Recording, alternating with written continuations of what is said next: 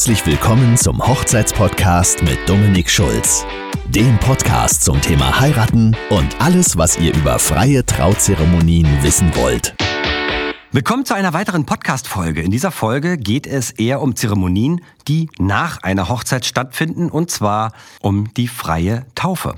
Namensweihe, Geburtsfest, Willkommensfeier, Kindersegnung und so weiter. Es gibt viele unterschiedliche Begriffe für eine Taufe, die sich vom christlichen Sakrament löst und als weltliche Zeremonie zelebriert werden kann. Ich nenne sie hier der Einfachheit halber durchgehend entweder freie Taufe oder auch Willkommensfeier. Frei insofern, als das, wie bei einer freien Trauung, alles frei gestaltbar und möglich ist, was man sich als Eltern für sein Kind vorstellt. Diese Art der Zeremonie ist für alle diejenigen interessant, die generell nichts mit der Kirche am Hut haben, sein Kind nicht im katholischen oder im evangelischen oder irgendeinem anderen Glauben taufen lassen wollen und dennoch nicht auf ein Willkommensfest für ihr Kind verzichten wollen. Denn in einer freien Zeremonie steht in allererster Linie das Kind und die Familie im Vordergrund und nicht wie in der Kirche die religiöse Institution. Bis auf das Weihwasser kann aber auch jedes Ritual aus der Kirche in eine freie Zeremonie übersetzt werden. Dazu zählen zum Beispiel ein Taufgewand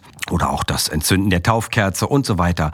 Wenn eine Wassertaufe gewünscht ist, kann man das natürlich auch mit Elbwasser oder Alsterwasser oder mit Wasser aus dem Brunnen des eigenen Gartens machen. Dazu kommt, dass ihr als Eltern die Möglichkeit habt, eure Willkommensfeier so zu gestalten, wie ihr es gerne möchtet. Egal, ob es ein Kinderfest mit Karussell oder Hüpfburg und Zuckerwattestand ist oder auf einem Ponyhof mit Streichelzoo oder im Kinderparadies mit Bällebad oder im eigenen Garten, wo man als Ritual zum Beispiel einen eigenen Baum pflanzt. Oder auch unter einem großen Baum im Park, am Elbstrand, auf dem Alsterdampfer und so weiter. Ihr seht, die Möglichkeiten sind unerschöpflich und ihr könnt euch praktisch aussuchen, welche Art der Taufe und Location am besten zu euch passt und was ihr damit ausdrücken wollt. Die Taufrede, die der Redner hält, ist auch hier individuell gestaltet und bezieht neben dem Kind auch die Eltern und die Großeltern und natürlich die Paten und wenn gewünscht alle beteiligten Gäste mit ein.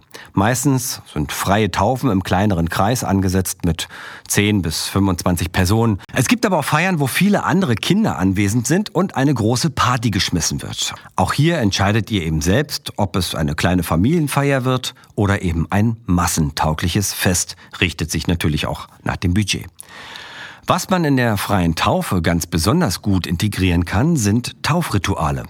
Vorzugsweise jene, von denen man auch ein oder mehrere Erinnerungsstücke aufbewahren kann. So gibt es, wie schon genannt, die Taufkerze, die entzündet werden kann. Oder man kreiert eine Schatzkiste, in die jeder Gast etwas hineinlegt und die dann in 10 oder 15 Jahren zusammen mit eurem willkommen geheißenen Kind geöffnet wird.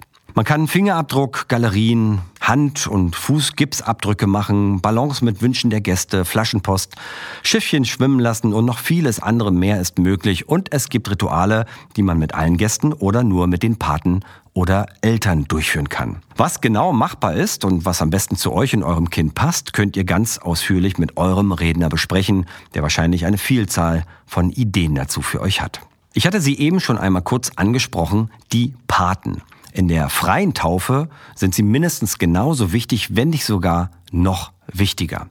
Es können mehrere Paten ernannt werden oder nur einer, je nachdem, was ihr euch vorstellt und auch, ob es vielleicht bestimmte Aufgabenbereiche gibt, die von einzelnen Paten übernommen werden sollen. Wortbeiträge, Gedichte oder Lesungen der Paten sind innerhalb der Zeremonie natürlich möglich. Es können Geschenke übergeben werden und die Paten selbst können ebenfalls Patenurkunden oder ähnliches von euch als Eltern überreicht bekommen. Anders als die freie Trauzeremonie, die vorzugsweise am Freitag oder Samstagnachmittag stattfindet, sind freie Taufen eher an einem Sonntagvormittag oder auch Samstagvormittag angesetzt, da man die Taufe gut mit einem anschließenden Mittagessen verbinden kann und auch der Biorhythmus der Kinder hier eine nicht unerhebliche Rolle spielt.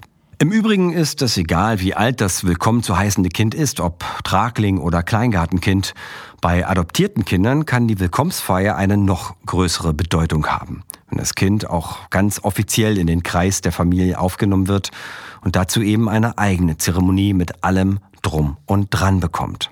Besonders schön ist es auch, wenn man als Redner ein zweites Mal gebucht wird und ein Kind willkommen heißen darf, dessen Geschwisterchen man vielleicht schon taufen durfte. Hier kann man natürlich einige Elemente aus der früheren Zeremonie wieder aufnehmen und in einem neuen Kontext einbringen. Ein letzter Punkt bei der Willkommensfeier ist die Musikauswahl. Anders als in der Hochzeit ist die Musik ein wenig mehr auf die Kinder abgestimmt. Es gibt viele tolle Stücke von Kinderliederkomponisten, die man entweder abspielen oder auch live singen lassen kann. So manche Nummer ist bekannt und einfach genug, dass man sie zusammen mit den Gästen singen kann. Aber natürlich ist man auch hier in der freien Taufe nicht auf Kinderlieder beschränkt und kann spielen oder singen lassen, was immer man will und in welche Richtung man den atmosphärischen Rahmen der Zeremonie lenken möchte.